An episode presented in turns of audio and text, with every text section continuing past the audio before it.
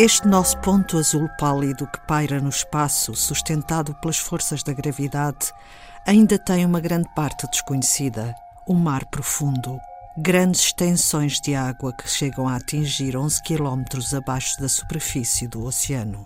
É uma importante fronteira da ciência e agora, uma equipa de cientistas de 45 instituições de 17 países, com coordenação da Anne Hilário, investigadora da Universidade de Aveiro, e Carrie Howell, da Universidade de Lyme, no Reino Unido, pretende criar um mapa de fundos oceanos através do programa Challenger 150, desenvolvido no âmbito da década da ciência do oceano para o desenvolvimento sustentável 2021-2030 das Nações Unidas.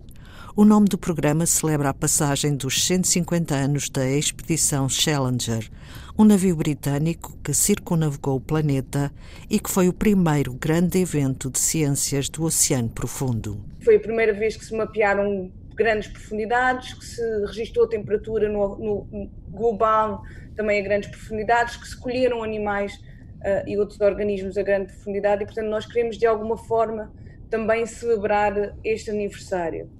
O programa Challenger 150 vai durar 10 anos, porque ainda há muito para conhecer, diz Ana Hilário. Essencialmente, que organismos vivem ainda no, no, no fundo dos oceanos, um, que serviços é que os, os, oceanos fornecem à humanidade no geral, e, e, portanto são estas, estas, estas perguntas que nós queremos conhecer e baseamos numa série de conhecimento que, que já existe. Portanto, nós, nós não vamos começar do zero nem é a nossa intenção dizer que não se sabe nada sobre o mar profundo, porque é como nós dizemos, há 150 anos de conhecimento, conhecimento. científico acumulado e, portanto, o que nós queremos é, de facto, identificar o que falta conhecer, e essa é a nossa primeira grande tarefa, é identificar o que falta conhecer para podermos fazer um uso sustentável do, do oceano, do oceano profundo. A nossa ideia inicial uh, e vou ser muito sincera, era uma, algo muito mais utópico, era recriar uh, a expedição do Challenger, utilizando novas, novas tecnologias e sendo uma, uma expedição muito mais inclusiva do que foi à altura, numa altura de grandes imperialismos, mas arranjar financiamento para tal tarefa é, é, é muito difícil e, portanto, o que nós nos lembramos foi de fazer um plano igualmente global, mas em que cada pessoa pudesse contribuir com uma peça do puzzle. Portanto, todos nós, eh, em qualquer uh, sítio do globo, qualquer cientista pode contribuir para um conhecimento global. Acaba por funcionar quase como uma cooperativa científica, em que cada um contribui com uma peça para um, para um bem comum.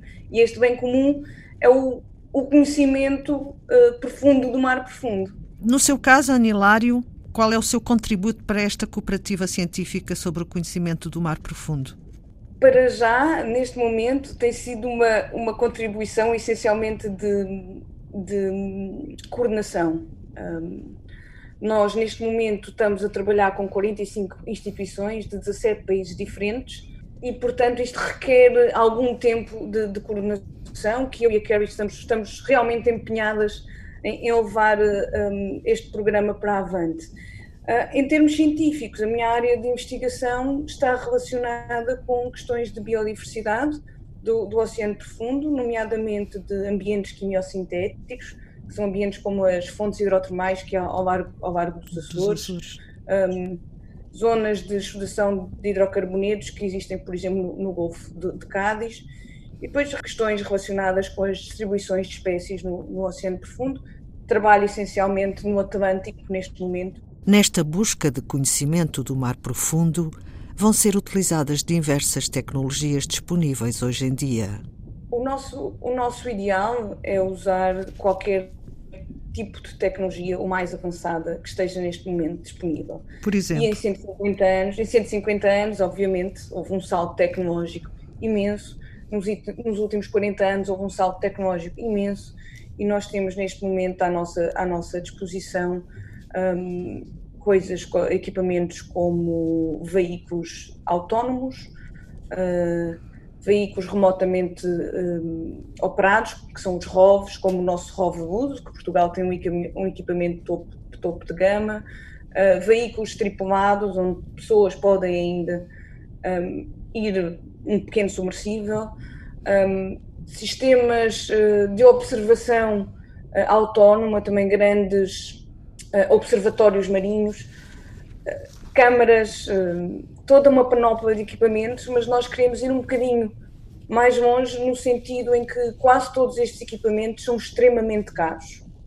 Uh, caros de adquirir, caros de utilizar, a começar pelos navios de investigação, são infraestruturas muito caras. Uh, e o que nós também gostávamos de apoiar uh, neste programa é o desenvolvimento de tecnologias mais baratas, mais acessíveis, para que toda a gente, e não apenas um, um pequeno grupo de cientistas de países desenvolvidos, tenham acesso ao, ao oceano profundo. E esse é um, um dos grandes objetivos uh, deste programa, é que todos os países tenham acesso uh, a uma vasta área do planeta que, que é bem comum da, da humanidade.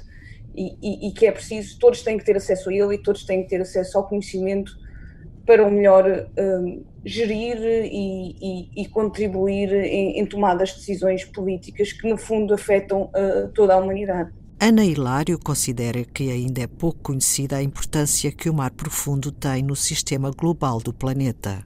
A eliminação destas espécies de profundidade através da, da pesca vai ter um impacto no sistema global? Provavelmente terá, mas não, nós não sabemos ainda sequer qual o impacto nem a dimensão. Um, questões relacionadas, por exemplo, com a mineração do oceano profundo, que é algo que neste momento está em cima da mesa. Um, quais são os impactos uh, que estas atividades terão e, e nós só conseguimos uh, saber quais são esses impactos tendo conhecimento de base sobre o oceano profundo, que neste momento ainda não existe.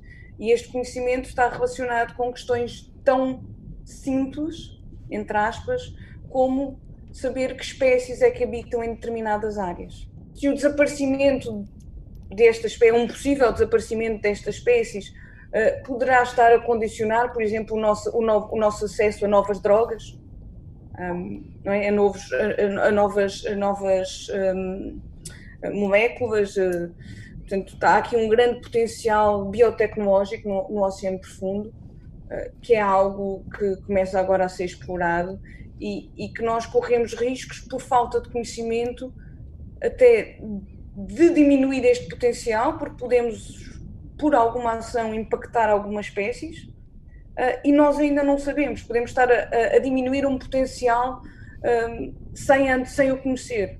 Ana Hilário, este programa tem a previsão de durar 10 anos, não é? Dentro de 10 anos pretendem ter eh, o quê? Uma espécie de mapa do mar profundo? É mesmo isso. O nosso grande objetivo é ter um mapa do mar profundo um mapa de espécies, um mapa de habitats, um mapa de impactos, um, um mapa de, de novas questões, por exemplo.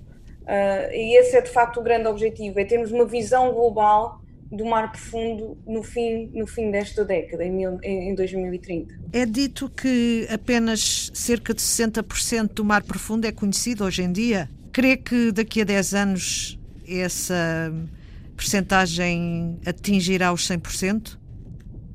Qual é a sua expectativa?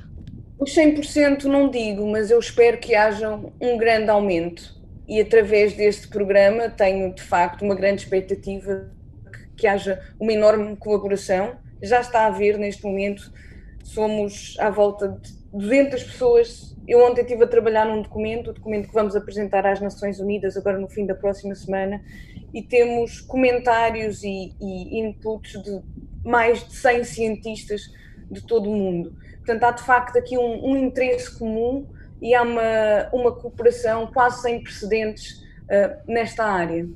Ana Hilário, investigadora do CESAM, o Centro de Estudos do Ambiente e do Mar da Universidade de Aveiro, também espera que o programa Challenger 150 sirva para formar uma próxima geração de biólogos do Oceano Profundo.